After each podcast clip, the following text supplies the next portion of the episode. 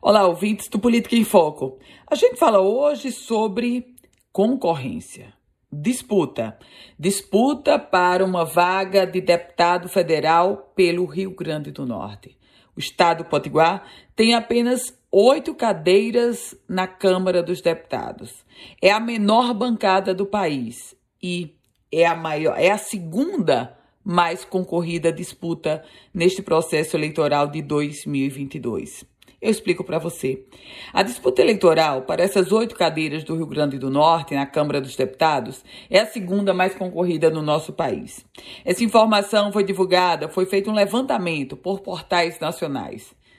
Meus caros ouvintes, o Rio Grande do Norte só fica atrás do Distrito Federal em número de concorrência, ou seja, divide o número de candidatos pelas vagas dispostas.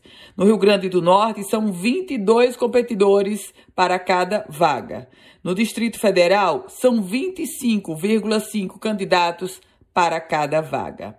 Por outro lado, a Assembleia Legislativa é consideravelmente menor. Afinal, são 24 cadeiras na Assembleia e a concorrência é de 13 candidatos para uma vaga.